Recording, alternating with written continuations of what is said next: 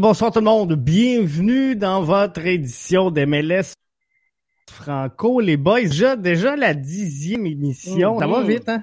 Ça, va, très super vite. vite. Hey, vous avez passé une belle semaine? Super Ouais, semaine, bien, super toi. semaine. Super. Ça commence à être mêlant de, de, de suivre un peu la MLS parce que là, on a commencé les matchs en semaine. Fait que là, il y en a eu depuis dimanche passé. euh, une panoplie. ça a joué mercredi, ça a joué samedi, ça a joué dimanche Ouais. passé.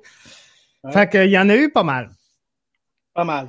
Mais euh, Des bons aussi, des bons aussi, des bons aussi. C'est ça qui est le fun. C'est ça qui est le fun, Ouais. c'est qu'on a eu vraiment des euh, bons matchs. Je vais juste Mhm. valider que tout fonctionne et qu'on est bien en ligne sur bbnmedia.com. Ben oui, on est là. On est là sur euh, Facebook, on est là sur Twitter.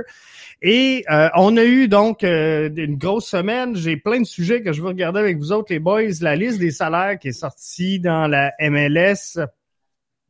Enfin une victoire pour Adrian Heath. Je pense que ça va lui faire du bien. Ah, il est- On Une va deuxième aujourd'hui, je pense. Une deuxième. Ouais, aujourd'hui deuxième, aussi. deux dans la même Ouais. semaine. Dure semaine Ouais. pour les Quakes qui, euh, eux, euh, on s'en parlait la semaine passée, étaient au sommet, là, ont perdu les deux matchs qu'ils jouaient cette semaine. Rebranding pour le crew de Columbus. Et euh, là, il y a des entraîneurs-chefs qui euh, vont commencer à avoir chaud. On va prendre les euh, détails là-dessus. Euh, des gens, voir euh, leur euh, opinion, mais euh, avant tout ça, ben, on va regarder justement euh, MLS. La liste des salaires est sortie sans, sans, sans trop de surprise. Carlos Vela est, est le, le, le- le plus riche, hein, on va le dire comme ça, Ouais. à 6,3 millions. C'est quand même pas pire. Euh, Est-ce qu'il y a quelque chose qui vous surprend, les boys, là-dedans? Euh, il y en a un qui me surprend parmi tant d'autres, c'est Franco Jara du FC Dallas, justement parce que son salaire équivaut pas à ses prestations sur le terrain, parce qu'avec le FC Dallas, c'est un petit peu compliqué pour lui. Mais c'est sûr qu'il y a une grosse réputation au, au niveau, euh, au niveau de la Liga MX, donc c'est sûr que Dallas a dû payer les frais de transfert et son salaire justement qui vient avec ses prestations mexicaines, mais c'est sûr que c'est lui dans toute la liste qui me surprend en fait. Et, et, et moi, pour ajouter là-dessus, euh, GF, c'est que euh, euh, c'est intéressant de voir le salaire maintenant des joueurs, puis euh, le prix qu'ils sont payés pour faire salaire garanti. C'est à- avant les bonus. C'est ça. Ça, avant les bonus. Donc, ça devient très intéressant, une ligue comme la MLS, puis on voit les salaires des joueurs. Donc, euh, maintenant, qui fait que je comprends pourquoi un Zlatan, un, un Rooney, un, Chicharito, euh, ils, viennent, ils, ils, viennent dans la MLS, puis ils font de l'argent US en plus. Puis, euh, je pense que ça donne une crédibilité aussi à la ligue de voir aussi les salaires des joueurs. Puis en même temps aussi, ben, euh, Richard l'a bien dit, ben, le joueur vient avec une certaine crédibilité. Et puis, dans la business, ben, il, faut, il faut payer le prix pour pour avoir certains joueurs qui vont amener les, les, les fans dans les estrades et, et le, et le reste et le tralala, tout ce qui vient avec la business. Donc, euh, Et juste pour faire du pouce là-dessus, en plus, quand on Ouais. parle de salaire, je pense que ça vient également avec les prestations parce que tu peux pas payer un joueur selon les, selon les performances qu'il te donne parce que c'est sûr, ça va Mhm. vraiment coûter Mhm. très cher au long terme quand tu veux investir euh, dans d'autres, euh, dans d'autres secteurs offensifs, même défensifs. Si, exemple, je prends Ouais. d'autres équipes, exemple euh, Chicago, c'est sûr qu'ils ont payé un salaire astronomique pour Robert Berich parce que lui, il livre la marchandise, mais n'empêche que ce salaire a pu être utilisé dans d'autres secteurs parce que c'est sûr qu'à Chicago, le, le point faible, selon moi, c'est surtout la défense parce qu'il n'y a pas beaucoup de défense, mais n'empêche que Berich est un petit peu le seul qui peut comme guider un peu l'équipe euh, de l'Illinois, mais c'est c'est- c'est- c'est vraiment, c'est vraiment une question de gestion rendue là, en fait. Puis, on parle juste de salaire, JF, mais imaginez aussi les coûts de transfert. Puis je regarde un Cincinnati qui a de la misère à gagner un match, qui ont, qui ont euh, donné 15 millions de dollars pour le transfert de Banner. Donc, il faut à un moment donné que ça soit rentable, là, ces, ces, ces Ben sommes oui. d'argent-là. Donc, je pense Mhm. que là-dessus, euh, tu pourrais rajouter euh, là-dessus, mais je pense que c'est c'est vraiment énorme. Puis les, les, on voit que les clubs de la MLS sont en train d'investir beaucoup d'argent. Donc, il faut que la marchandise soit livrée sur le terrain. Je pense que oui, je pense qu'il faut ça. Mais euh, à la base, euh, il y a eu, sans dire une folie, ces réseaux sociaux. Je pense que le monde, là, ça, ça a spiné très, très fort à partir du moment où la MLSPA s'est mis à publier ça. Puis, de, de mon côté, je, je, sais pas, je n'étais pas excité par la, la sortie des salaires. Tu sais, me semble ça, ça, pas que ça me dérange pas, mais je reproche et c'est bien personnel comme approche, là, mais je, reproche à la Ligue nationale puis à la couverture du Canadien que je, trouve qu'on est comme trop dans le chambre à coucher des joueurs, on va le dire comme ça. Puis on, met de la pression énorme, puis on, dirait qu'on essaie d'amener cette couverture-là au soccer. Puis je, trouve ça dommage, mais je comprends que on n'aura pas le choix. Puis les gens, les gens veulent savoir ça. Mais, tu sais, quand je vois les reproches qu'on fait aux Canadiens de Montréal, ben on, mm-hmm. reproche qu'on voit trop la femme de Kerry Price, qu'on voit trop, tu sais, euh, ce qui se mm-hmm. passe en dehors de, la glace. Mm-hmm. Puis là, tu sais, je, regarde depuis le début de la saison, on voit la femme de Samuel Piette, on voit son bébé, on voit son chalet loué, on voit, tu sais... C'est la, la, culture nord-américaine. Mais t'amènes un super bon point, JF, parce que c'est la culture nord-américaine, elle est comme ça. Euh, euh, et, et je pense que les gens ont besoin de savoir. L'American Dream. L'American Dream, exactement. Les gens ont toujours besoin de savoir quelle est la valeur de, de, de la personne. Euh, mm. Et c'est pas c'est pas le prix qui définit les valeurs d'une personne. Et euh, effectivement, puis des fois, ben, je trouve que ça rentre dans des trucs très personnels. Et puis, euh, c'est vrai, un salaire, c'est personnel. Ben oui, justement, même pour rentrer, et même pour continuer là-dessus, quand on parle du Canadien de Montréal, c'est sûr que, si exemple, tu prends un, marché montréalais comparé au floridien, c'est sûr que les attentes sont un peu plus, sont beaucoup plus différentes que celles à Montréal. Donc, c'est sûr qu'il y a tout un petit peu moins d'accent sur euh, la vie privée des joueurs, exemple des Panthers de la Floride ou même du line-up Tampa Bay. Mais si tu compares ça à Montréal, c'est sûr que tu as tous les médias traditionnels qui suivent les Canadiens, tu as même les, partisans, tu as même d'autres personnes qui sont fans des Canadiens qui veulent savoir à peu près à la lettre ce qu'ils font. Mais je pense que c'est ça qui fait en sorte que il y a énormément de pression à Montréal, surtout au hockey, parce que ça brime un peu la liberté des gens. C'est sûr que là, c'est encore plus accentué le, la pression supplémentaire qu'un joueur doit vivre parce que c'est pas facile avec la pression. Donc, on peut. Il y a même eu des cas justement avec Jonathan Drouin, mais ça, on va pas en parler parce que c'est un sujet assez délicat. Mais n'empêche que le fait de toujours avoir la vie privée sur les gens, c'est un petit peu dommageable dans le sport parce que n'empêche que ce sont des humains, ce sont des hommes. Puis Jeff l'a dit, puis il l'a très bien dit, Richard dès que le joueur a, il reste que c'est un être humain, dès que le joueur a de la difficulté à performer ou quoi que ce soit, mais ben, tu l'as mentionné tout à l'heure, ben là, on commence à dire, ben là, on, on le paye trop cher, il rend pas la marchandise. Ça, exactement. voilà, voilà. Mm-hmm. Donc, ça, ça vient affecter aussi un peu la confiance de la personne même. Euh, donc, euh, et euh, on voit même, juste, tu l'as bien mentionné, Jonathan Douin, on ne rentrera pas dans ces, dans ces conditions à lui, mais on voit même qu'on rentre même dans la vie personnelle de la personne jusqu'à quand que la personne peut même euh, être dépressif. Ben oui, euh, c'est ça. C'est beaucoup intrusif. Euh. C'est beaucoup intrusif. Quoi qu'il en soit. Premier match de la semaine, Toronto affrontait Columbus, le nouveau crew de Columbus, le Columbus SC. ça a fait jaser, hein, le... je vais juste couper le son. Ça a fait jaser énormément le, le le rebranding du côté de Columbus. Mais mm-hmm. euh, ça les a pas rendus meilleurs, en tout cas. Parce que euh, Toronto a réussi à aller chercher une victoire enfin, diront certains. Mais 2-0 euh, mm-hmm. pour Toronto dans cette semaine-là. Mm-hmm. C'est quand même très, très bien. Ouais, ça a été une grosse performance des Toronto parce que c'est sûr, ça a été une saison un peu plus compliquée parce que justement, il fallait s'adapter au système de jeu de Chris Armas qui est très, très axé sur le pressing. Et le fait qu'on on voit Michael Bradley célébrer son but, c'est quelqu'un mm-hmm. justement qui a vraiment besoin de s'alimenter de ce genre de match parce que c'est sûr que sur papier, c'est un match très, très important qui est quand même assez glamour, si on veut. Et euh, mm-hmm. voir Bradley marquer euh, un but et même assister euh, son compatriote José Altidore sur le deuxième but, ça fait du bien au moral, mais je pense que ça va faire du bien également à Bradley parce que c'est justement un des joueurs qui peut souffrir de, de ce système de jeu que Chris Armas tente d'instaurer du côté du crew, du côté de Toronto, pardon. Donc, euh, déjà là, le fait de voir Toronto gagner, ça peut être un plus, mais je pense que avec euh, l'ajout peut-être d'Osorio qui va revenir en, jeu, le fait d'avoir Pozzolo qui va peut-être revenir, Soteldo qui commence tranquillement à la ligue.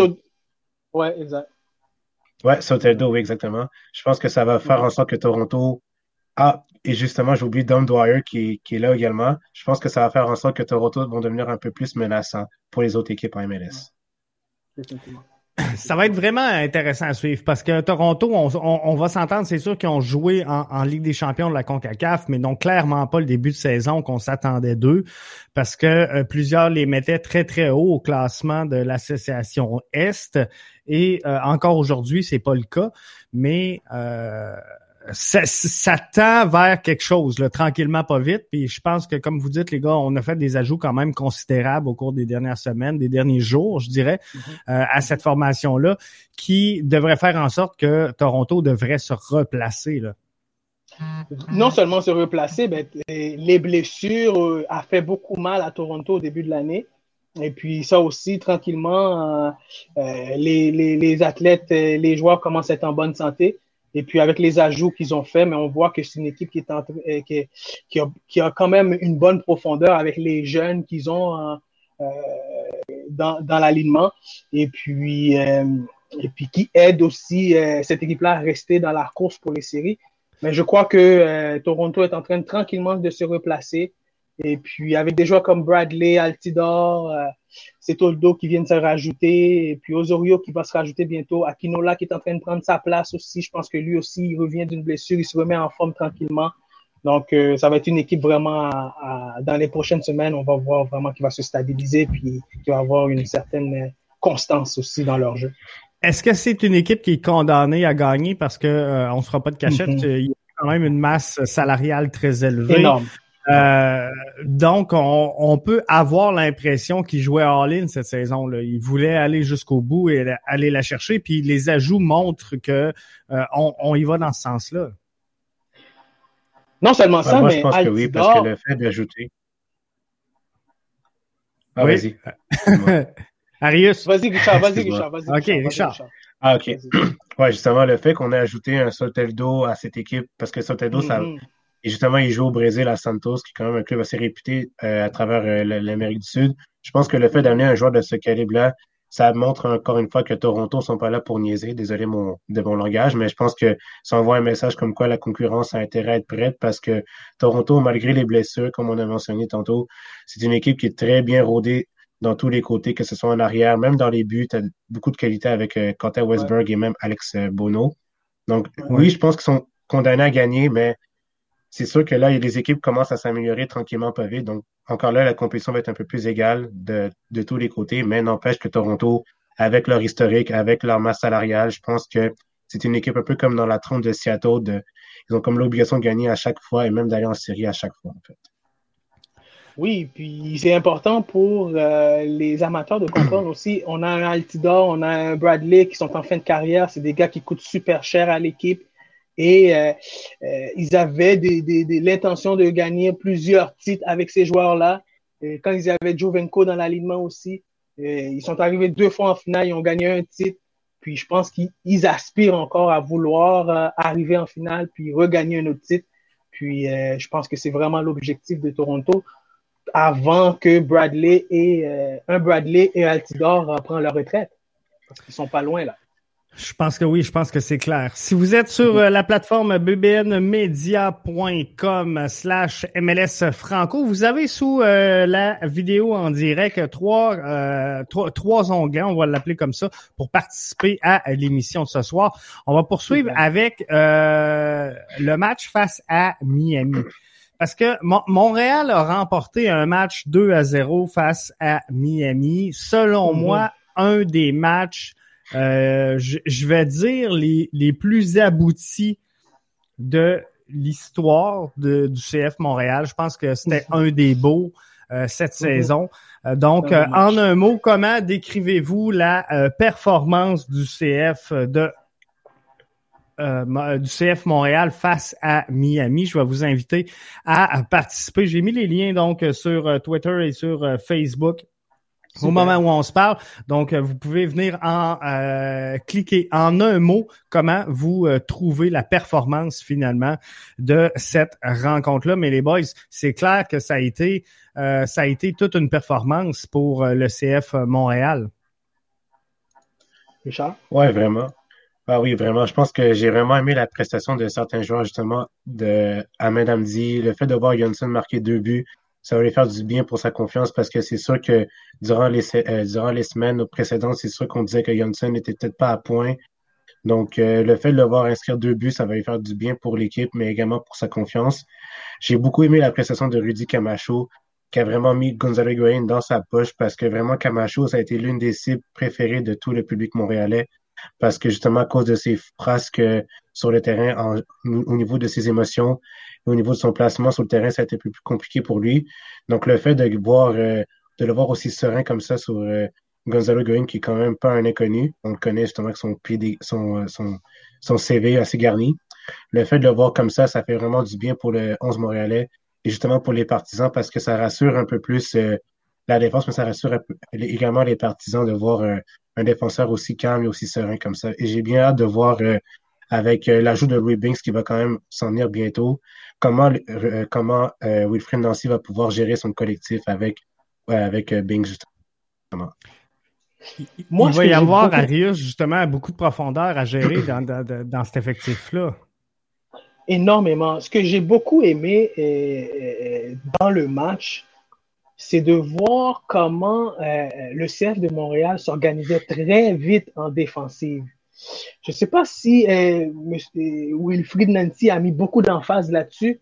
Euh, et c'est ce qui, je pense, qui a surpris l'Inter de Miami, euh, c'est que euh, de passer à trois défenseurs à cinq défenseurs rapidement, je trouve que le CF de Montréal est en train de, structurer cette philosophie de jeu défensivement parlant, et puis qui va permettre à un Johansson et un Kyoto euh, de pouvoir justement contre-attaquer comme ça, euh, rapidement vers l'avant, et puis trouver les, passes en profondeur et trouver euh, justement des intervalles comme ça en deux défenseurs dans la boîte. Et c'était un but de, toute beauté pour Johansson. Puis, puis en parlant de Johansson, J'étais surpris de voir, parce qu'ils ont sorti les salaires des joueurs euh, de l'Impact de Montréal, j'étais surpris, lui, de voir son salaire. Et je me suis dit, les deux buts font du bien en parlant de confiance. Oui, effectivement, Richard, tu as raison. Mm-hmm. Ces deux buts-là font confiance. Lui fait du bien à donner confiance. J'espère que ça va continuer à donner confiance à ce jeune-là parce que au salaire qu'on l'a amené ici, je pense qu'il n'a pas de, de, de, de, raison de pas, de pas il n'y a pas le choix, il a pas le choix.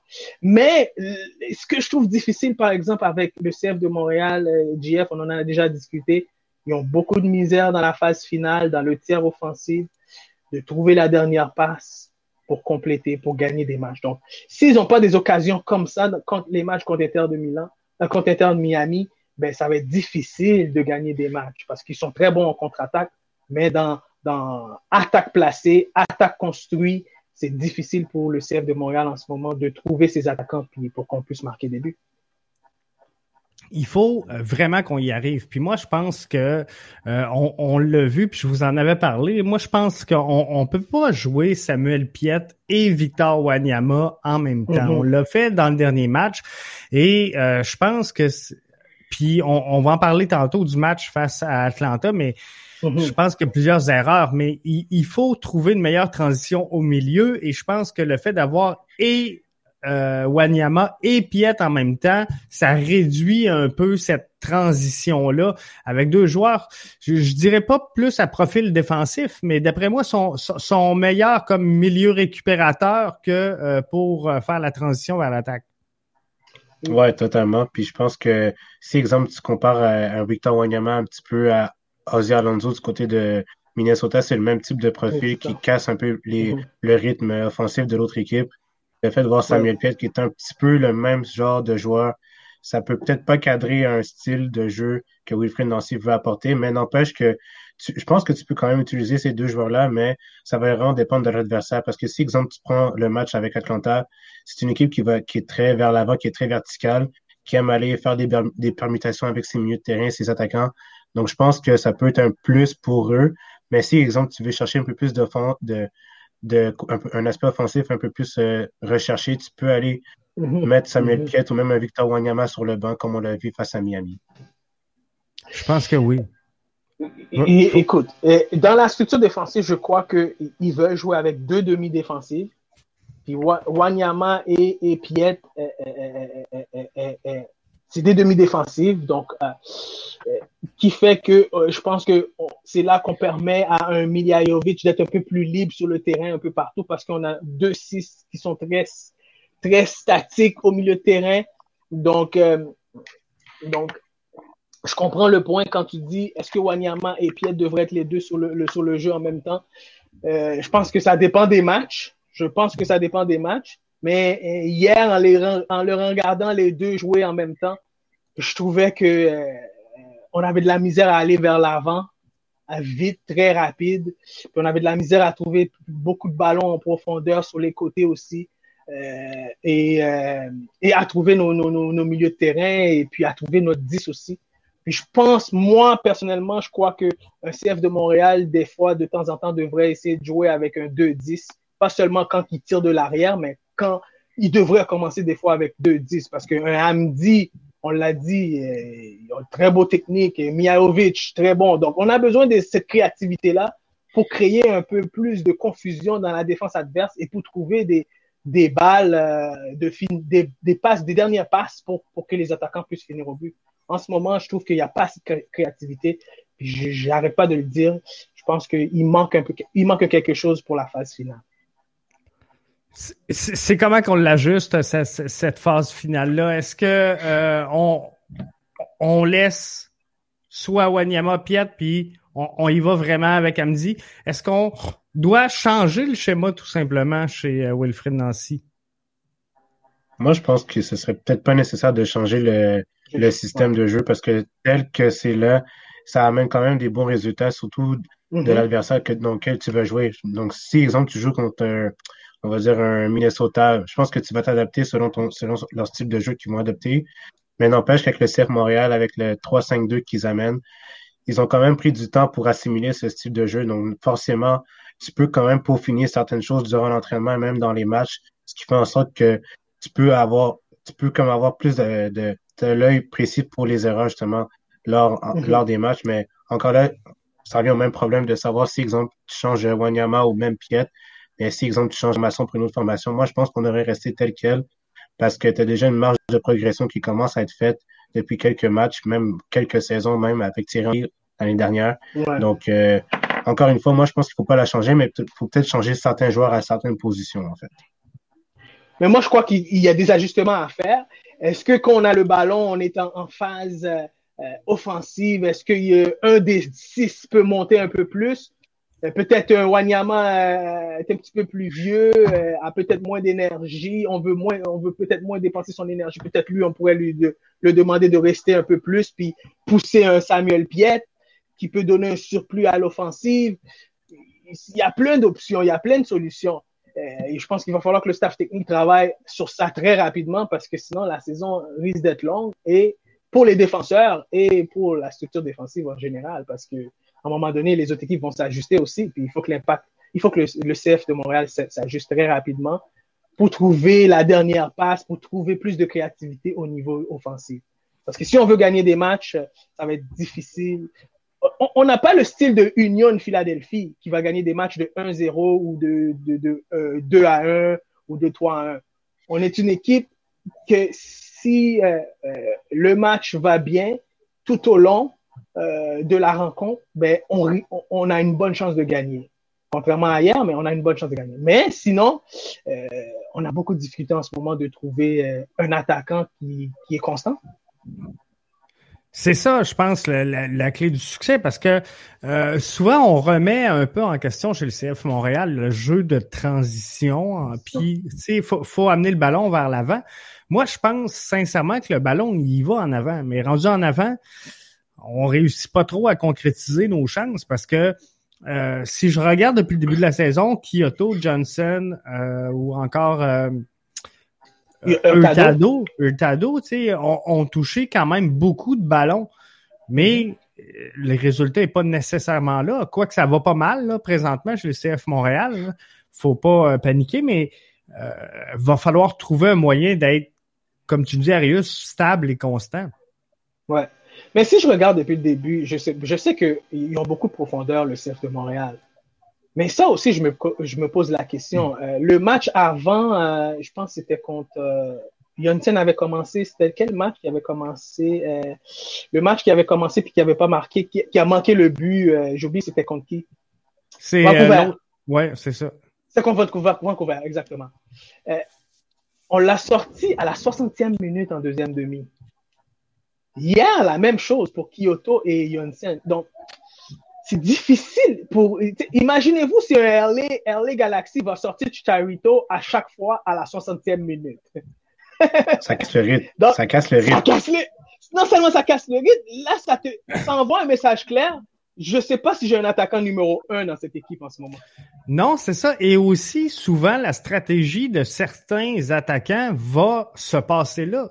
Il y a mhm. certains attaquants dans leur style de jeu qui vont brûler l'adversaire pendant 80 minutes et qui vont aller la mettre dedans dans les 10 dernières minutes.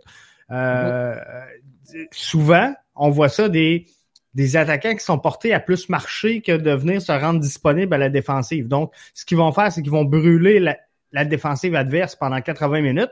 Et là, à la fin du match, paf, ils vont aller en piquer un venu de nulle part. Mais là, si tu sors tout le temps ton attaquant à 60e minute, c'est sûr que ça, ça n'arrivera pas. Là.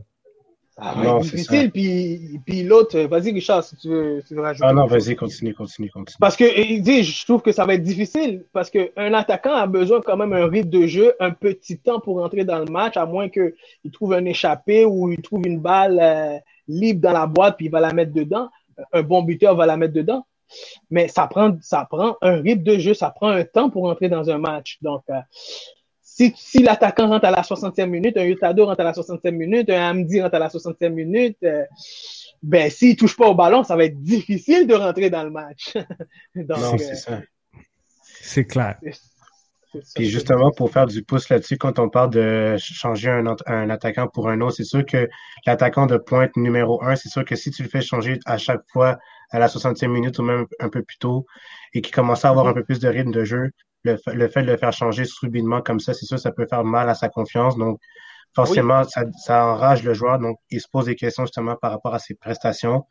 Et je pense que même encore là, si, exemple, tu changes, on va dire, Kyoto, qui sûr qui n'est pas la meilleure forme de sa carrière, ben, pas la forme de sa carrière, mais pas la meilleure forme qu'il nous a, qu'il nous a montré jusqu'à présent. C'est sûr que le fait de le voir changer comme ça, ça peut le rendre un peu plus frustré. Donc, forcément, il peut-être se remettre en question, mais peut-être pas à ce point-là, mais n'empêche que, comme tu l'as mentionné, Arius, le fait d'être un attaquant, c'est d'avoir le plus de ballons possible, essayer d'être en confiance, justement, ben et essayer d'avoir, euh, de gagner le plus de minutes possible pour soi, essayer de prouver à ton entraîneur que c'est toi, l'attaquant numéro un, que c'est toi qui dois mettre les buts dedans, que tu es payé pour justement mettre ces ballons dans le filet. Voilà. Un autre match qui euh, retenait notre attention, les boys, c'est euh, Minnesota face à, Vancouver. Justement, si on parle d'équipes qui ont de la, difficulté à aller euh, conclure en zone adverse, je pense que c'est deux équipes qui mm-hmm. sont capables de se mettre dans le trouble quand ils veulent, mais donc c'était je, pense que Minnesota, cette semaine, fallait qu'il gagne. Il devait gagner, sinon c'était la fin, d'après moi, d'Adrian Heat. Euh, ou en tout cas, il a commencé à faire chaud en tabarouette. Là, il va faire chaud dans le camp de Marc de Santos parce qu'il a, il, a échappé ce match-là contre une équipe qui n'avait pas gagné. Fait que, euh, on vient de transférer la pression, mais euh, ça va faire du bien, c'est sûr, à Adrian Heath, cette victoire-là de 2-0. Euh, de 1-0, pardon, de euh, My New sur Vancouver. Ouais, dans l'ensemble du match, ce que j'ai ce que j'ai remarqué en fait du côté de Minnesota, c'est que c'est pas la plus belle des victoires, dans le sens que, comme on l'a mentionné, c'est une équipe qui cherche un peu, qui a pas beaucoup de mm-hmm. confiance. Donc, déjà là, dès l'entame de jeu, tu voyais une équipe qui jouait un petit peu sur la corde raide parce que justement la confiance n'était pas là. Et ce qu'on a remarqué de notre côté de Adrian Heath, c'est qu'il a voulu brasser les cartes en changeant son gardien numéro un en son gardien numéro 2 en la personne de Tyler Miller, ce qui est un petit peu un pari risqué.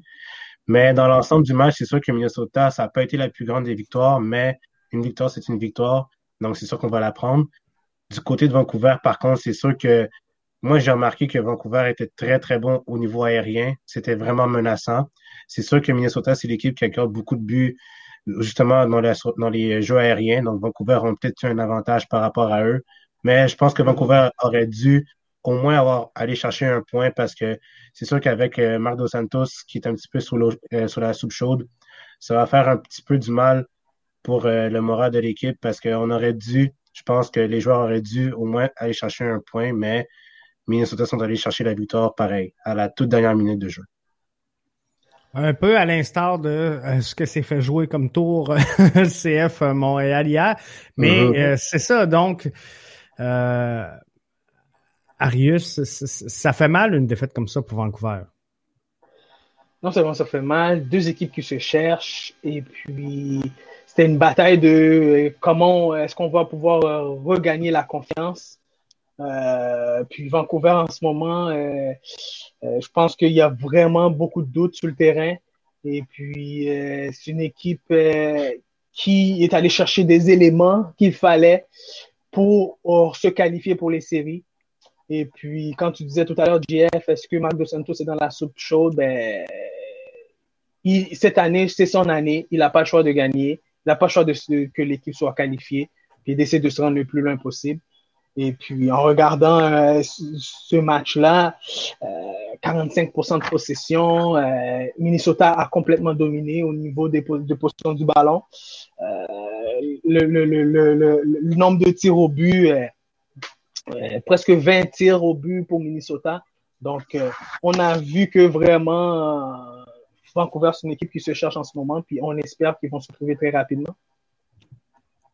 Et euh, pour euh, Vancouver, e-, est-ce que l'absence d'Ali Adnan peut mm-hmm. euh, expliquer une bonne partie des troubles? C'est quand même un DP important au sein de cette formation-là. Moi, je pense que ça peut, ça peut, ça peut jouer, oui. Mais je pense que défensivement, Adnan avait beaucoup de misère au niveau du repli parce que c'est quelqu'un qui, aime beaucoup se porter vers l'avant. Donc, si tu veux. Un latéral moderne. exactement. Donc, si, si tu veux être un peu plus pragmatique, c'est sûr que tu ne mettras peut-être pas un Ali Anan, peut-être pas sur le 11 partant, mais n'empêche que tu peux le faire jouer. Mais il faut que tu lui demandes de faire des petits replis défensifs parce que c'est pas sa force, justement. Lui, c'est vraiment sur la, c'est vraiment l'attaque qui est, qui est vraiment priorisée pour lui.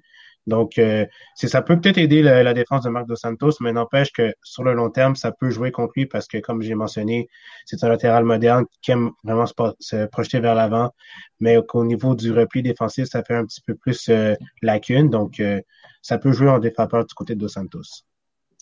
Puis, puis aussi, euh, je sais pas, peut-être que c'est moi, euh, je n'ai pas vu toutes les équipes, mais je pense que c'est une des, une de celles équipes, une des rares équipes, pas une des seules équipes, une des rares équipes qui joue encore le 4-4-2 flat. Ouais.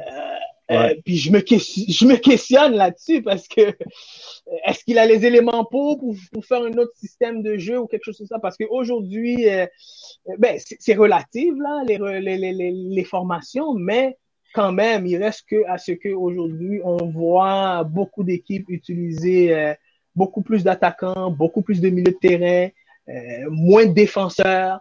Donc, je trouve que c'est une équipe qui est très méthodique, très linéaire, puis on cherche toujours à, jouer vers Cavallini en profondeur ou euh, j'ai oublié son nom, le numéro 11, euh. Dahomey. et il n'y a pas assez de construction au milieu du jeu. Donc, euh, beaucoup de difficultés au niveau de la créativité, eux aussi. Puis, on le voit, puis, les résultats le prouvent.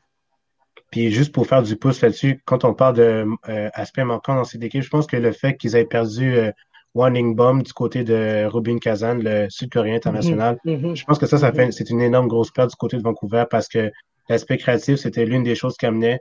Et le fait de voir, euh, exemple, un Caio Alexandre qui est, qui est un peu plus un 8 et non un 10, selon mon avis, je pense que ça, ça peut jouer contre Marc Dos Santos parce que c'est surtout cet aspect, cet aspect offensif que Warning Bomb pouvait amener, amener la petite passe entre les lignes pour couper, euh, qui peut amener justement, qui peut alimenter les attaquants justement. Donc, euh, ça, ça peut être en défaveur pour Marc Santos, sa perte.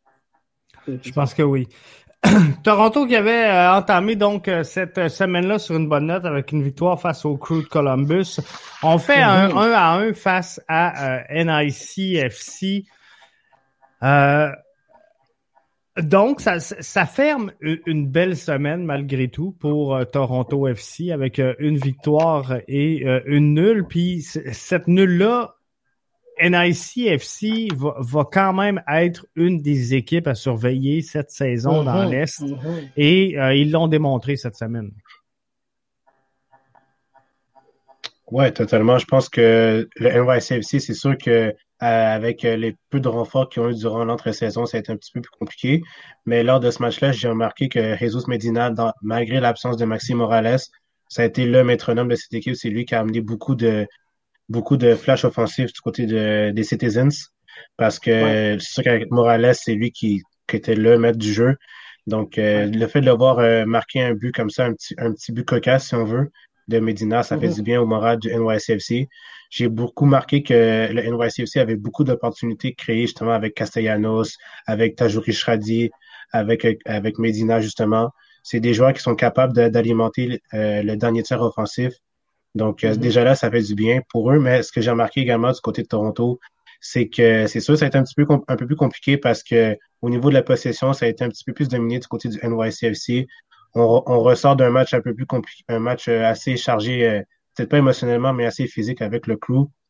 Donc, ça mm-hmm. peut faire, ça peut jouer contre leur, euh, contre eux, le fait de, de garder le tempo 90 minutes. Mais n'empêche que les Torontois, ben, un peu comme un chat, en fait, qu'un neuf vies, les Torontois finissent toujours par revenir et c'est par l'entremise de Jacob Jaffelberg qui marque le but mhm. égalisateur, mais il y, a un il y a eu un moment par contre que, qui m'a surprise surtout, c'est le but justement de Shuffleberg. Si on revoit l'action, tu vois Don Dwyer qui frappe James Sands à terre, ce qui selon moi est une faute, mais qui n'a pas été signalé. Donc l'arbitre a voulu laisser jouer l'action et ce qui a mené au but de Shuffleberg. Je sais pas si c'était intentionnel, par exemple, Michel, mais je sais de quoi tu parles, puis c'est vrai, exactement. Mhm. Et puis, je pense qu'il y avait il y avait comme peut-être une obstruction euh, là-dessus sur, sur, sur, sur, le but. Euh, puis euh, en parlant de Medina qui s'est cocasse, mais je pense que c'est lui aussi qui a reçu le ballon derrière la tête. Quand ben, ouais, sur la tête, oui. Et moi, c'est ce qui m'a fait titiller dans cette rencontre-là.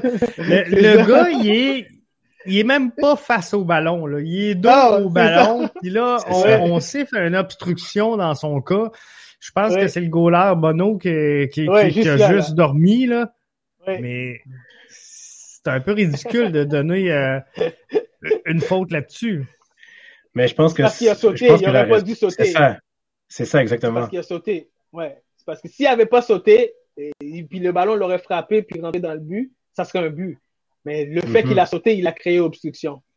Ouais, mais je ne sais pas si c'est pas un réflexe, c'est ça, tu sais, parce que là, il, regarde l'autre arrive en courant, fait que là, je, ne sais pas s'il saute vraiment dans l'intention de bloquer le ballon ou s'il saute juste pour, sais, un, sursaut se protéger. Mais euh, quoi qu'il en soit, euh, c'était pas bon. Alors, euh, on a donné la faute.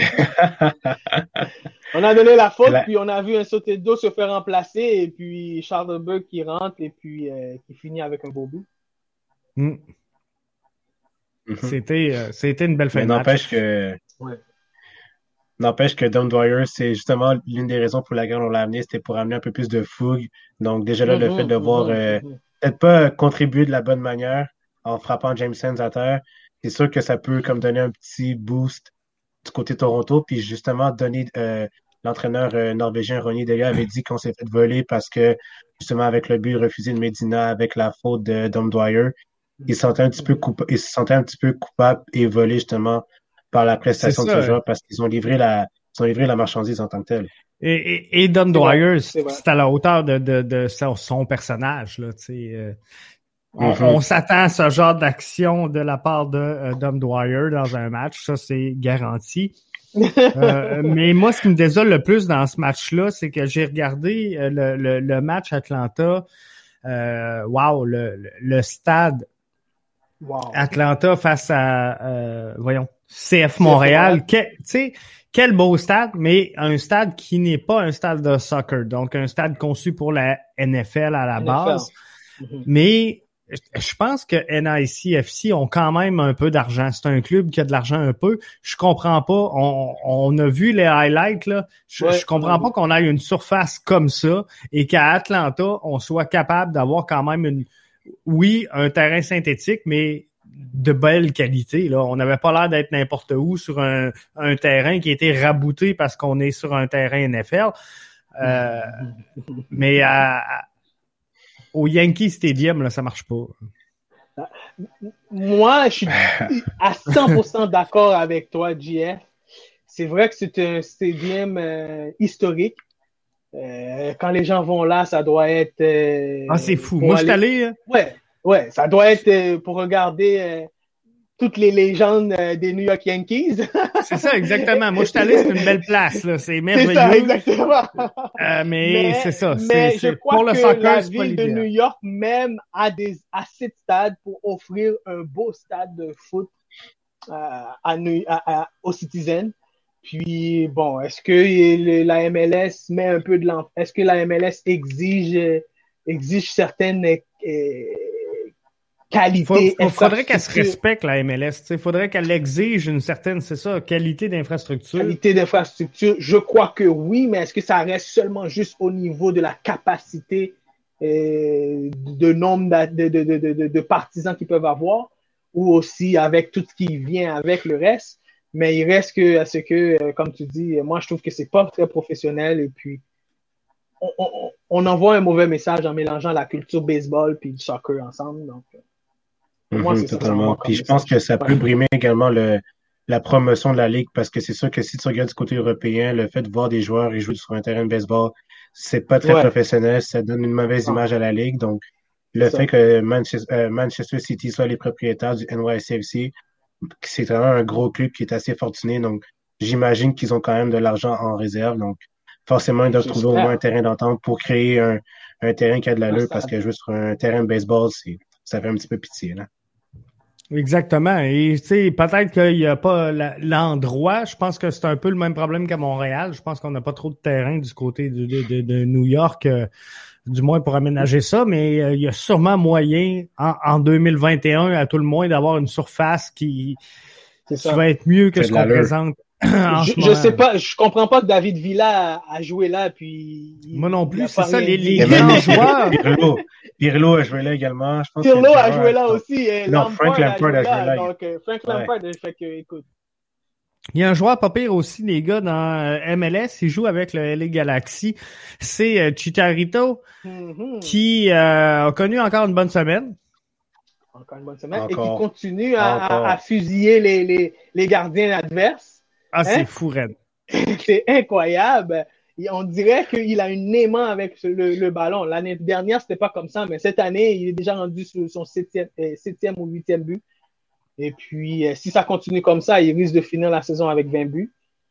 Et puis, euh, en tout cas, c'est beau avoir le LA Galaxy des beaux jours parce qu'on voit que Greg Vanney, on a senti tout de suite la présence de Greg Vanney, puis on voit tout de suite que cette équipe ressemble à Greg Vanney, et puis à l'image du coach.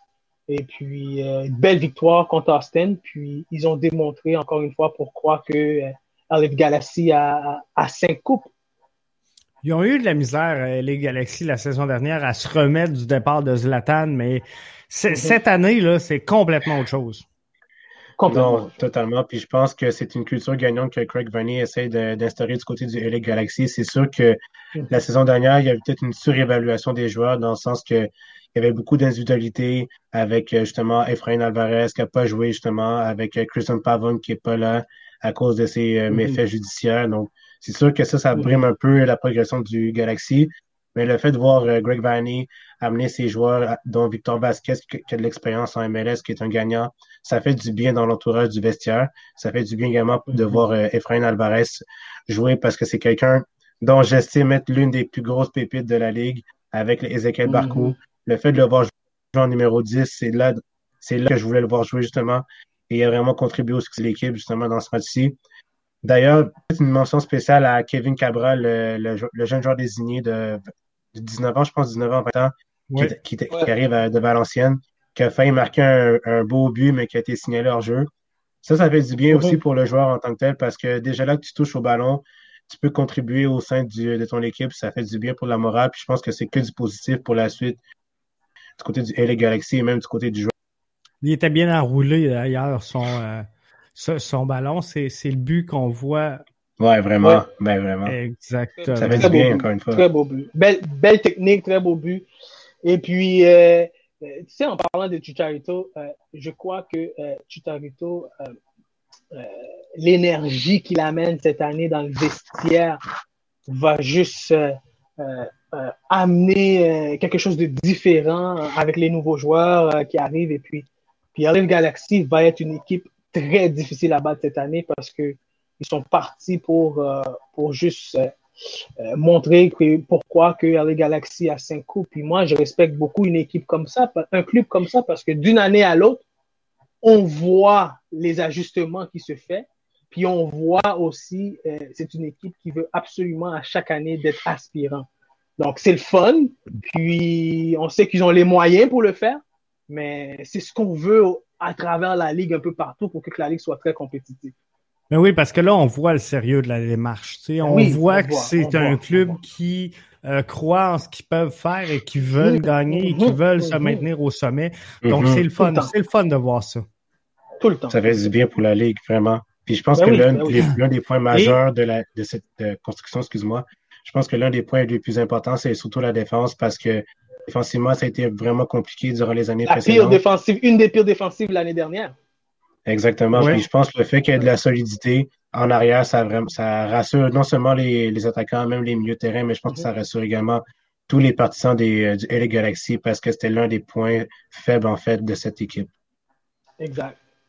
Et, est-ce que c'est euh, on parle du LA Galaxy, mais est-ce que c'est, comment je pourrais dire que c'est comme ça dans l'Ouest? On dirait que les équipes sont plus solides euh, dans, mm-hmm. dans l'Ouest. Et, si je regarde là au moment où on se parle, euh, je veux juste faire un, comparatif. Je vais aller rapidement chercher les, les stats, mm-hmm. le classement de la, de la MLS.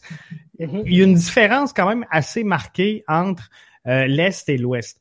Est-ce que l'Est est juste plus serré que, que l'Ouest et une meilleure parité ou justement euh, on, sent cette distinction dans l'Ouest qu'il n'a pas dans l'Est, avec quelques gros clubs qui, euh, on le sait, veulent tout donner, veulent être à, l'avant de tout, mais ce sera pas très long. Si euh, je regarde le, classement MLS, sera pas très long, je vais y aller. je vais y arriver, mais dans, l'Est, présentement, en septième place, on a euh, Nashville avec sept points. Présentement dans l'Est? Ça a changé, c'est Inter Miami maintenant. Inter Miami à 8 points, moi. Oui, Inter Miami à 8 points, Philadelphie à 8 points, Montréal à 8 points, Atlanta à 8 points, New York City à 8 points, Orlando à 9 points New England à 11 points. Donc, tu vois, NIC est deuxième dans l'Est à 8 points. Et euh, si on les transborde dans l'Ouest, ils vont se battre pour une place en série. Parce qu'à 8 points dans l'Ouest, tu es rendu en euh, septième place. Mhm, Donc, mhm. il y, a beaucoup moins de parité dans l'Ouest. Et est-ce que c'est dû justement à ces équipes-là comme LA Galaxy, Seattle, euh, qui, euh, on le sait, veulent être un peu des dynasties. Même Portland, qui, euh, Richard, fais-toi-en pas, ils vont finir par remonter. Mais, sais, il y a ces équipes-là dans l'Ouest, on dirait, qui veulent gagner très tôt et s'imposer. Ce qu'on sent moins. Dans l'Est, on dirait que c'est plus, tu train va loin, puis à la fin, on va avoir une course aux séries. Ouais, je pense que ça s'explique peut-être au niveau budgétaire aussi, parce que dans l'Ouest, tu retrouves plus les, grosses équipes, les équipes euh, beaucoup plus fortunées comme le LAFC, le LA Galaxy, les Sanders, limite un peu le Sporting Kansas City et même euh, Portland qui vont revenir. Mais je pense que encore une fois, c'est peut-être une question de parité, mais je pense aussi que la ligue est un petit peu plus euh, un peu plus égale dans le sens que le niveau de jeu est un petit peu plus est un petit peu différent, mais à la fois semblable dans le sens que c'est très offensif, mais c'est également très physique. Et je pense que Portland, euh, Portland, que dans l'association Ouest, il y a beaucoup plus de, de meilleure, peut-être une meilleure gestion au niveau de son effectif, mais encore là, ça dépend des équipes dans lesquelles tu joues. Puis je pense que ça, ça, égale, euh, ça, ça dépend également des, des conditions auxquelles les joueurs sont mis, mais je pense que un peu comme dans tous les sports, que ce soit au hockey, au football, au soccer, euh, L'Ouest est toujours un peu plus supérieur dans l'Est, mais ça, je comprends toujours pas pourquoi. Je sais pas qu'est-ce qu'ils boivent, qu'est-ce qu'ils mangent, mais, mais n'empêche que l'Ouest, il y a beaucoup de qualités, mais ne, ne mettons pas plus, ne mettons, euh, ne négligeons pas en fait euh, l'Est qui est assez bien chargé aussi, qui est un peu plus égal au niveau des forces et faiblesses. Dans l'Est, un des matchs importants qu'on surveillait, c'est le CF Montréal qui affrontait donc Atlanta dans un stade, on, va se le dire là, flambant. Il est beau en tabarouette. Le, le, symbole de Mercedes qui ouvre en tournant sur le toit, là, c'est de toute ah, beauté. Là, je pense que c'est tout des, c'est tout des écrans géants, je pense, au bout, en haut. Euh, oui, exactement. Ouais, ouais c'est tellement beau. Puis écoute, ils ont mis, en tout cas, ils ont mis tout le paquet dedans. Et puis, quelle fin de match, euh, GF. Hein? C'est, c'est, c'est fou. Mais mis, qu'on ait le droit de sortir, les gars, je vous amène là. On va se faire une sortie à Atlanta. C'est sûr ah, qu'on se réserve un match. C'est sûr, sûr, sûr qu'on va voir ça. Parfait. J'ai pris note, JF. J'ai pris note. note là, ça va faire plaisir. J'ai pris note. Moi aussi, j'ai pris note. Mais on, on va aller là, c'est sûr. Euh, oui, donc euh, tout un match, euh, une fin crève-cœur pour euh, le CF Montréal. Ouais, ouais. J'ai de la misère. J'ai de la misère encore aujourd'hui à m'expliquer un peu euh, le résultat parce qu'on dirait qu'il faut toujours trouver un coupable à une défaite. Euh, est-ce que c'est Sunusi Ibrahim qui fait une erreur? Mais tu sais, d'un, côté, le jeune, il a 18 ans, il se développe. Mm-hmm.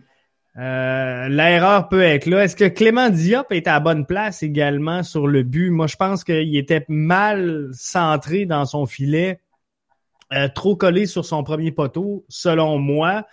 Euh, et je vais vous l'agrandir tout à l'heure. On va avoir le, le but bientôt. Bref, mhm. c'est pas évident. C'est pas évident de trouver un coupable à, à cette défaite-là, là, Richard.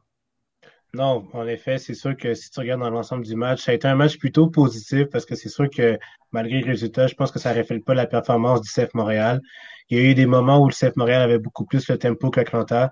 Et tu voyais qu'Atlanta commençait à perdre un peu la tête, puis ça courait un petit peu partout, un peu comme une poule pas de tête, mais n'empêche que c'est sûr que, encore une fois, le CF Montréal a un petit peu de la misère à gérer ses, euh, peut-être pas ses émotions, mais la gestion de la fin de match parce que malgré euh, l'ambiance, malgré le, le hype autour d'Atlanta, c'est sûr que ça peut être un peu une problématique pour eux, mais n'empêche que CF Montréal aurait peut-être dû finir avec un 0-0, limite un 1-0, mais encore là, je pense que le 0-0 aurait été suffisant pour euh, la troupe de Wilfried Nancy.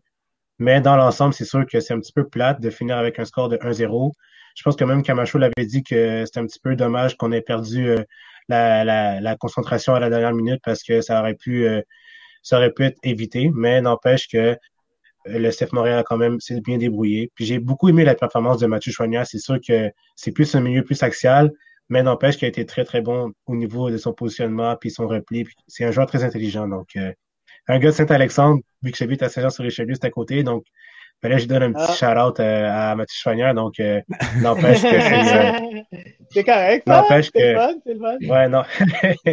n'empêche qu'il a très bien fait. Puis... Chez moi, dans l'ensemble, j'ai bien aimé la performance de CF Montréal en général. Moi, ce que je trouve dommage dans tout ça, euh, dans toute la. Regarde, 30 secondes à, vas-y, vas-y, vas-y. Ici sur le jeu, là. Regarde, moi, je pense que Clément Diop reste trop axé sur son premier poteau. À, partir du moment que le ballon déplace, il, aurait dû se bouger beaucoup plus rapidement. On, on mm-hmm. dirait qu'il a comme fait deux, trois pas là, presque sur place pour se maintenir devant son filet. Et euh, je pense que euh, il aurait dû malheureusement bouger plus rapidement, mais c'est sûr que si Sunusi, euh, bon, tue le temps ou tue le match, ça change la donne, tu sais, mais à quelques secondes de la fin de même, c'est pas évident. C'est pas évident. Mental, fatigue mentale, premièrement. deuxième match de la semaine. Puis on voyait les dix dernières minutes étaient difficiles pour, Montréal, GF. Mm-hmm. Et, euh, et euh, euh, la passe qui a été jouée, ça aujourd'hui, on, on, demande à, à, à ces ailiers-là de faire ces genres de passes-là. C'est très difficile pour les défenseurs aujourd'hui de, de, de, de, juger des ballons comme ça. Puis une des faiblesses que j'ai remarquées dans les derniers matchs du CF de Montréal, aériens, ils sont très faibles. Dans les ballons aériens, ils sont très faibles. Puis, je vais prendre Kamal Miller comme exemple. Euh, l'avant-match, euh, le dernier match, très faible aérien. Et ce match-là encore, il y a beaucoup de ballons aériens. Il perd les, batailles. Et une des premières choses en tant que défenseur, tu dois être capable de gagner tes ballons aériens. Puis Kamal Miller, en ce moment, lui, Estruna et Camacho euh, aériennement parlant, c'est très difficile pour le CF de Montréal. Et puis, ça va, ça va leur faire mal parce que quand ils vont commencer à rencontrer les équipes de l'Ouest, ça va leur faire mal aussi. Ça va leur faire très mal parce que c'est des, des gars plus grands, c'est des gars plus physiques. Et puis, il va falloir, euh, va falloir trouver une solution rapide par rapport à ça. Ça, c'est définitif. Est-ce que euh, on, bouge. Euh, moi, un des reproches que j'aurais eu à formuler la saison dernière à euh, Thierry Henry, c'est de bouger beaucoup trop son effectif. Moi, je, trouvais que puis je sais que plusieurs appelaient la rotation. On veut plus de rotation, plus de rotation. Et moi, ce que je disais, c'est qu'à un moment donné, à, force de bouger ton noyau, tu perds euh, cette structure-là sur ton terrain. Mm-hmm. Est-ce que Wilfred Nancy utilise peut-être trop son banc. Je comprends qu'il y a des éléments. Je comprends qu'à un moment donné, il faut que tu achètes la paix en tant qu'entraîneur-chef et que tu partages les minutes de jeu. Mais mm-hmm. est-ce qu'on serait plus solide à euh, donner plus de temps de jeu à des joueurs qui le méritent que tu sais, hier, pas que je m'expliquais pas la présence de Lassie Lapalainen, mais euh, moi, je, comprends qu'on veut le revoir revenir en forme. Je comprends qu'on veut peut-être le montrer parce qu'il va peut-être aller en sélection nationale, puis on veut convaincre les gens. Mais on veut aussi gagner des matchs. Est-ce que c'était le meilleur choix ou on était mieux de revenir avec Kiza? Je pense que dans le dernier match, la Palainen avait démontré qu'il n'y avait pas 90 minutes d'un jambe. Il aurait pu faire un super sub à Kiza. Bref, euh, tu sais, au, au, centre, moi, je pense qu'on est revenu avec Wanyama et Piet un peu justement pour acheter la paix. Euh, mhm. Est-ce qu'on aurait pu mieux jongler avec l'effectif et dire, OK, on demeure comme ça, que plutôt de dire, regarde, on va mettre les, les, deux que les gens réclament, on va les faire jouer 70, 60-70, mhm. puis on, mhm. on, va compléter. Euh, ça va être difficile de, de, de, jouer le banc pour euh, Wilfred Nancy. Mais euh, en même temps, on doit aussi se poser la question, euh, c'est quoi les, les, les attentes euh, de M. Renard envers Wilfried Nancy et les joueurs qu'il a amenés? c'est vrai que le coach, il faut qu'il gagne des matchs. Mais est-ce que aussi le coach doit... Parce que je me pose la question, parce que je me dis, je répète encore tout à l'heure, je comprends pas qu'il enlève ses attaquants numéro un à la 60e minute. Donc, donc, est-ce qu'il a une obligation de faire jouer certains joueurs un certain nombre de minutes? Est-ce qu'il a une obligation de faire ça, ça, ça, ça reste à eux de, de, de, de gérer cette, cette, situation-là? Et on ne le dira jamais, on, on le dira jamais à Rius publiquement. Voilà, voilà. Tu sais, à la base, si la stratégie de Olivier Renard est de recruter, former et vendre. Mhm. Vendre, c'est ça. À, un moment donné, si tu veux vendre des joueurs, ben il faut que les gens les voient. Donc, euh, si, tu veux les voir, il faut du, temps de jeu. Donc, de mettre tout le monde comme ça sur le terrain, ben, on, voit tout le monde. Nous, on, nous, on se pose la question, euh, et les amateurs, c'est sûr, ils s'attendent à gagner des, que le, le CF de Montréal a gagné des matchs et tout. Mais il y a plus que juste gagner des matchs.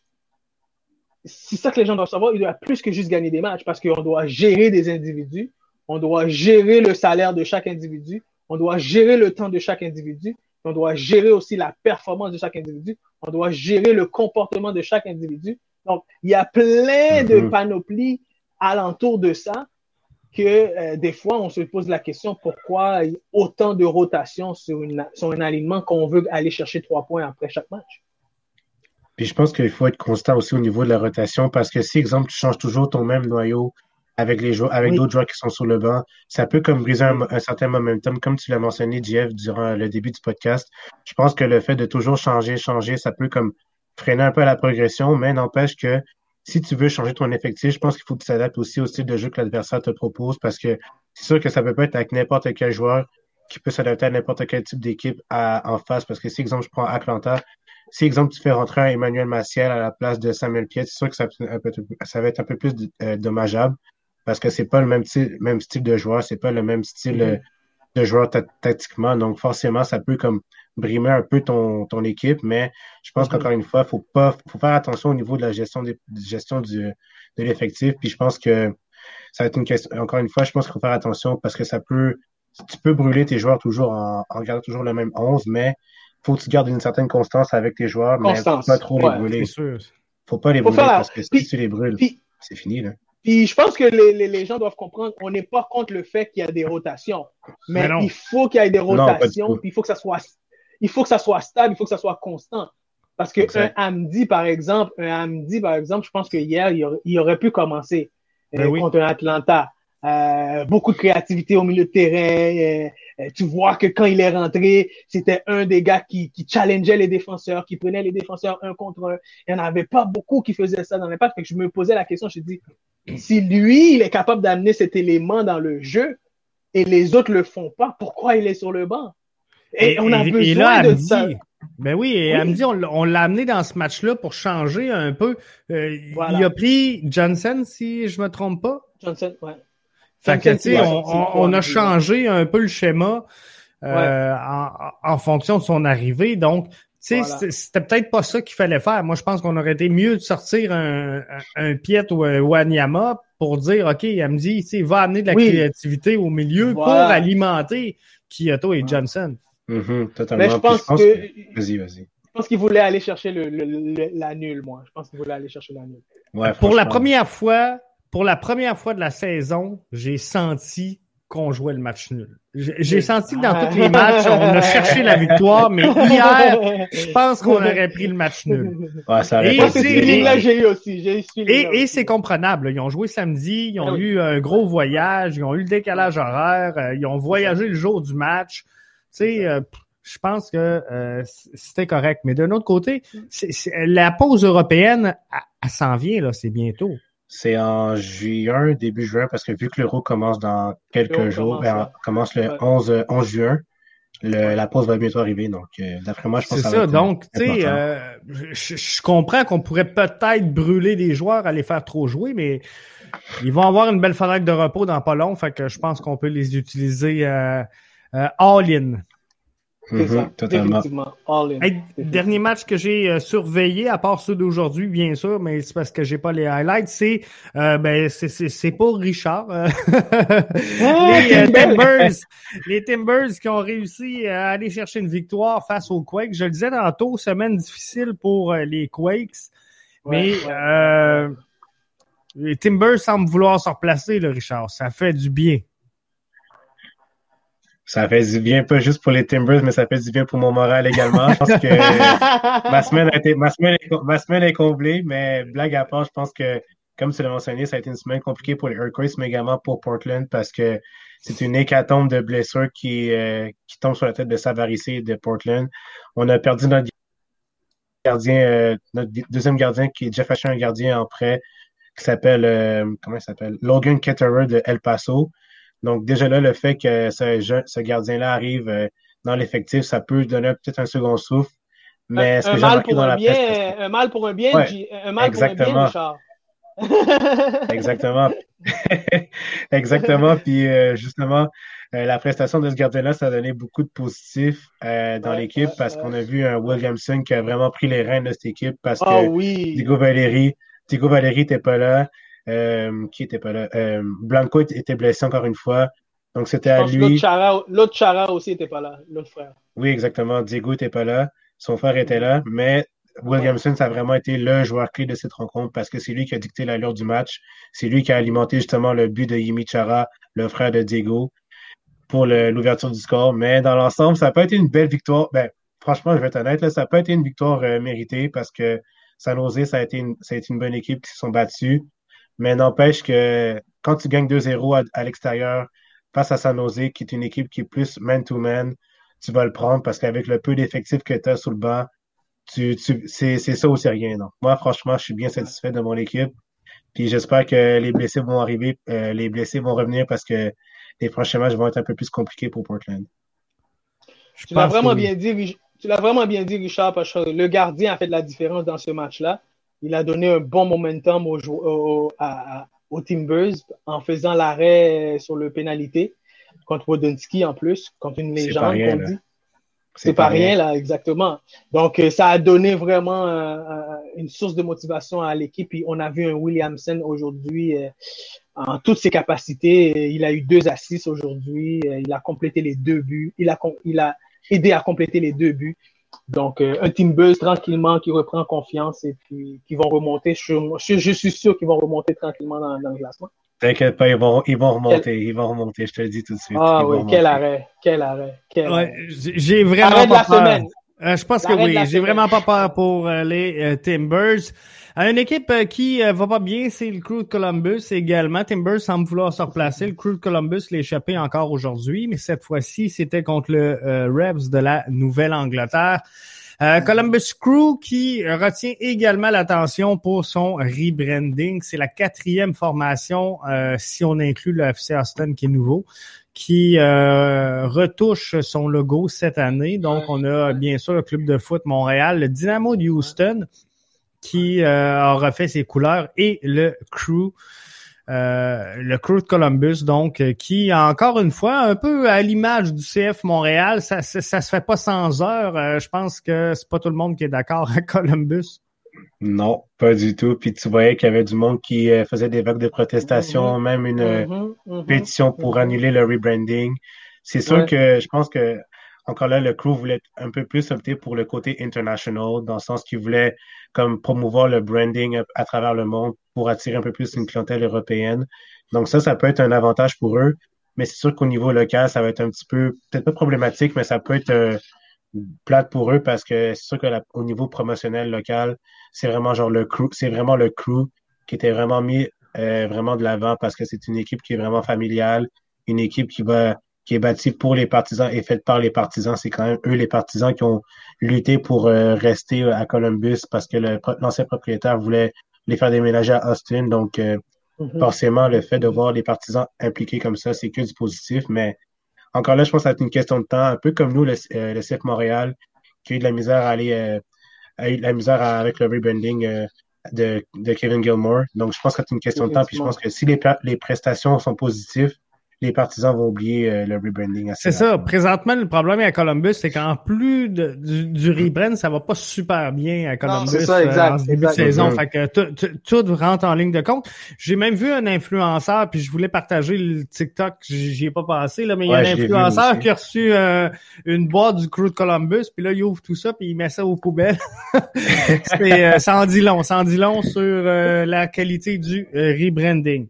Ben, dans, le rebranding, ce que les gens doivent comprendre, JF, puis je veux juste faire une petite parenthèse là-dessus, c'est que maintenant, la MLS oblige à toutes les équipes d'avoir euh, la signification de, euh, de football club, de soccer club, de euh, parce qu'avant c'était euh, Columbus Crew, mais on ben savait pas si Columbus Crew c'était une équipe de, de, football ou une équipe de baseball ou une équipe de combat.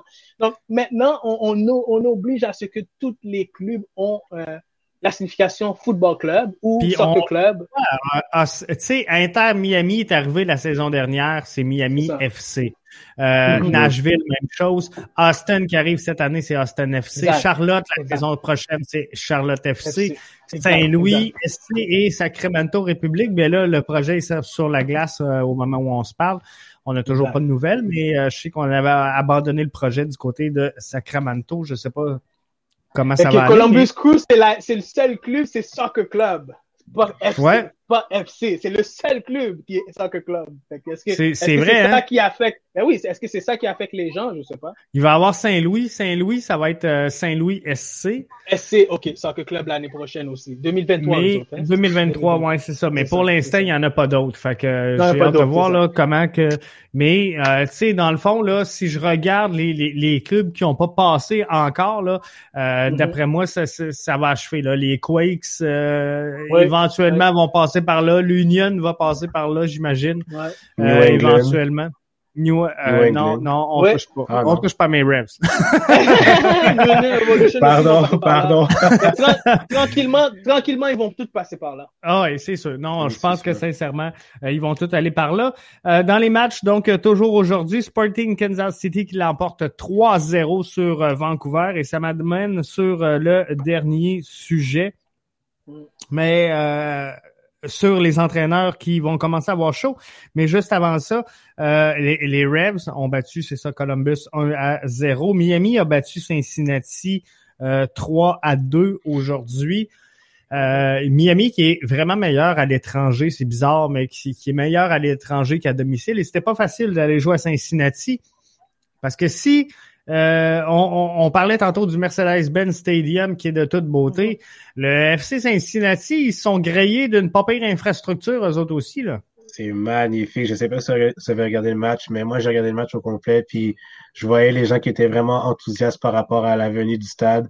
Même à l'intérieur, tu voyais le commissaire Don Garber qui commençait à expliquer euh, euh, la nouvelle aux partisans, comme quoi c'est une grande nouvelle pour eux, puis pour le développement du soccer du côté de l'Ohio. Donc, euh, voir le stade comme ça, c'est vraiment magnifique. C'est vraiment une touche européenne.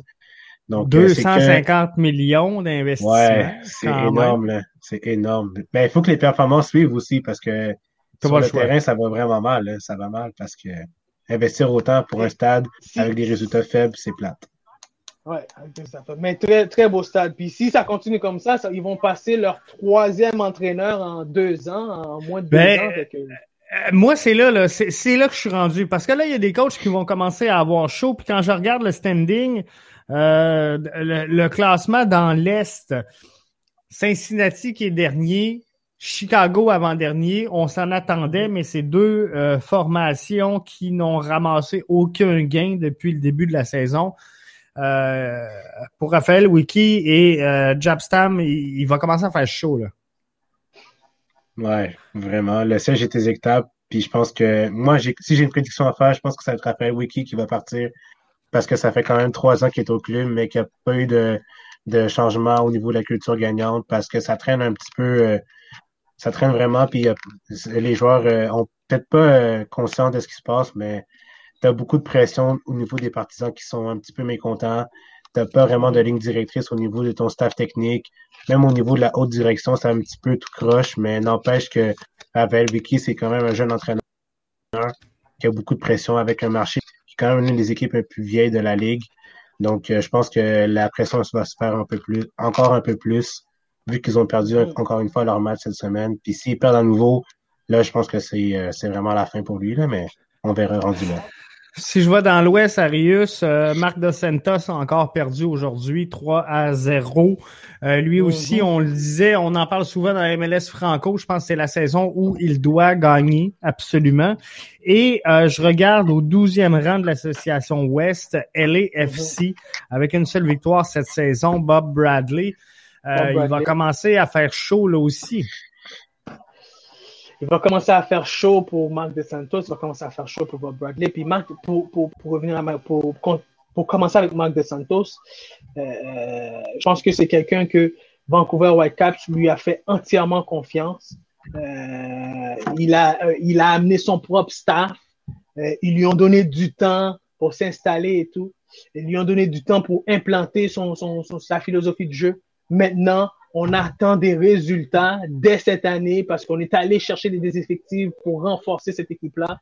Et euh, euh, il faut que l'équipe retrouve euh, le, chemin de la victoire rapidement et puis pour qu'on recommence à regagner la confiance dans ce vestiaire-là parce que sinon il va, il va perdre son vestiaire et puis ça va être lui qui va être la personne responsable. Ouais, qui va écoper, exactement.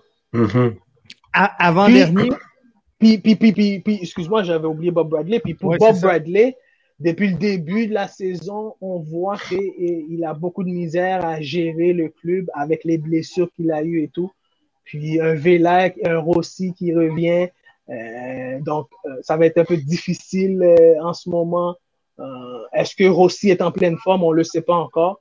Mais c'est des gens de coach que même si leurs joueurs stars sont blessés ou exigent d'être sur le terrain, ben lui, il va beaucoup écouter ses joueurs stars. Et puis, des fois, ben, c'est des risques à prendre parce que tu as un joueur qui est sur le terrain, mais il n'est pas à 100% pour performer, mais tu le fais jouer pareil parce que le coach a confiance en lui, puis le coach croit en lui, mais il risque, il risque de perdre euh, certaines crédibilités par rapport à ça. Ben c'est ça, parce que le propriétaire, c'est sûr que quand il donne euh, un line-up avec un Carlos Vela, avec un Rodriguez, avec un, un Diego Rossi, euh, c'est sûr qu'il s'attend à, certaines performances. Donc, euh, si t'es pas capable de livrer et que ces joueurs-là, tu les mets sur le terrain en mauvaise disposition, ben à un moment donné, ça va finir à jouer contre toi. Ouais, puis un, coach de qualité comme ça, par exemple, on prend l'exemple au début de l'année, quand il, Carlos Vela s'est blessé, comme, ben, a eu un, choc, et puis pensait qu'il était blessé, puis a demandé que le, le, le, le, le soigneur vienne, mais euh, il pensait que Carlos Vela voulait être échangé. Donc, il l'a il, il changé sur le terrain, et puis à la fin, Carlos Vela et lui se sont dit, ben là, qu'est-ce qui se passe? Mais lui, au moins, au moins il, a, il, a, il a vu qu'il avait fait l'erreur, mais si veut, veut pas, il reste qu'à ce niveau-là, on peut pas, on peut pas se permettre de faire des erreurs comme ça. Mais non, c'est sûr que non. Si euh, je regarde, je veux juste revenir sur euh, Chicago. Euh, parce que je suis pas sûr, mais je pense qu'un des assistants euh, de Raphaël Wiki est euh. Frank Lopas qui est passé mm-hmm. par le CF Montréal. Est-ce que il, pourrait se ramasser à la tête du Chicago Fire ou si on va faire un grand ménage là-bas, si si on décide de faire du changement, euh, je ne sais pas, mais on, pourrait voir donc Frank Lopas peut-être prendre la tête là, à Chicago. Ah, moi, je, moi, je serais pas contre parce que ce serait plus revenir en arrière. Si, exemple, tu prends un coach un peu comme euh, style MLS, un peu comme à la Ben Olsen, Dominic Kinnear, c'est un petit peu faire un pas en arrière à ta, ta philosophie qui est plus axée sur les jeunes. Donc, je pense que ce serait vraiment important de miser un peu plus sur un coach qui est un petit peu jeune. Peut-être pas un coach jeune, mais un coach qui sait gérer les jeunes, un peu comme à la Raphaël mm-hmm. Wiki, mais c'est sûr que n'empêche que Wiki a peut-être pas livré la marchandise, mais n'empêche qu'il faut quand même viser un entraîneur de ce style et non un style un peu à la Frank Coplas qui est un peu plus pragmatique et très euh, défensif. Mais il faut faire aussi un peu attention parce que je ne sais pas si. Parce que l'équipe qu'il a est quand même très jeune, Raphaël Wiki. Puis je ne sais pas c'est quoi les attentes qu'ils avaient avec lui. Je sais qu'on a payé beaucoup pour un Berich, mais, euh, mais je pense que euh, le nouveau directeur général a, eu confiance en, son entraîneur dans le but de développer ces jeunes-là et que on voit une progression tout au long de l'année. Mais au début de l'année, euh, Chicago, ça allait bien, mais ça fait déjà quatre semaines que ça va très mal. Donc, euh, mm-hmm. il va falloir qu'on trouve les moyens rapidement de, de, montrer la progression puis de voir qu'on est en train de vraiment. C'est sûr que des joueurs comme euh, Gutiérrez, c'est un joueur qui a quand même beaucoup d'avenir, mais 17 ans, le, le, jeune, fait que c'est pas cette année qui va nécessairement euh, s'imposer euh, dans, dans cette MLS-là, mais c'est ça, on travaille donc pour l'avenir, mais euh, je regarde l'alignement et si je regarde les, les, les home grow pour Chicago, il y en a un, deux, trois, quatre, cinq, six. Ah oui, il y en a beaucoup. Il y en a beaucoup. Il y en a beaucoup qui viennent de, 8, de leur académie. 9. Non, c'est ça. Donc, on a une, équipe qui pousse par l'interne. Oui, oui, pousse par l'interne. Ça, c'est une bonne chose sur le long terme. Voilà. Donc, c'est pour ça que je dis, est-ce qu'on lui a donné une certaine nombre d'années ou un certain nombre de, de, de, de, de tolérance pour qu'on voit la progression puis le développement des jeunes? Je crois que je crois qu'ils sont dans ce sens-là, Chicago, cette année. Un, peu comme on parlait de Marc Dos Santos, tu sais, où euh, on savait qu'il y a trois ans, il n'y avait pas grand-chose à Vancouver, puis là, on le laissait construire, mais vient un point où, c'est ça, tu dois livrer la marchandise. Tu dois, tu dois, absolument. Et, là, on va arriver là du côté de Chicago, tranquillement, pas vite. Donc, euh, ça va ressembler à ça. Grosse semaine encore euh, dans la MLS qui s'en vient. Montréal. Des gros matchs aussi. Ah, il y a des gros matchs, pareil. Hein. Si je regarde là, le calendrier, ce sera pas long parce que je l'ai perdu. Mais si je regarde le euh, calendrier MLS euh, de la semaine qui, s'en vient. s'en vient, il y a des matchs quand même super intéressants. Je vais aller du 22. Euh, donc Orlando City, Toronto. Ça, c'est très intéressant. Je, je les ai dessus. Portland, LA Galaxy. Il n'y a pas de match mercredi ou c'est mon application qui est, pas bonne? il n'y a pas de match mercredi, c'est samedi prochain, c'est ça, samedi prochain. Montréal, Cincinnati, ils n'ont pas le choix, il faut qu'ils gagnent. ça, c'est réglé. Il faut, que Montréal gagne ce, match-là. Ça, ça, peut être un match piège, ça aussi. Hein. Oui, ça peut être un match piège. C'est clair. Portland, LAFC, euh, LA Galaxy, ça, ça va être le match à Richard. Mais c'est sûr que ça, non, mais ça va être un bon match, euh, sincèrement. Euh, Orlando, Toronto, ça va être bon. Mm-hmm. Les Mhm. Reds, NYC, ben, NYC Columbus aussi, ça devrait être bon. oui, ça risque de brasser un peu. Ouais, ça. Euh, LAFC, ben là, contre Colorado, ils devraient avoir une chance de se replacer. On va leur souhaiter. Mhm. Euh, Seattle, Atlanta, ça aussi, ça devrait faire quand même euh, relativement un, bon match. Fait que, il, il va y avoir des, des bons matchs à se mettre sous la dent pas mal sur toutes les journées euh, Mhm. où il y a de l'action. Fait qu'on va suivre ça avec vous autres. Super. Yes. Hey, merci les boys d'avoir été là pour cette dixième déjà émission. Ça va vite. Oui, ça, Ça va, va très vite. vite. Ça va super vite. Hey, merci les boys. Merci à toi, Merci Jeff. Jeff et On puis merci aux auditeurs.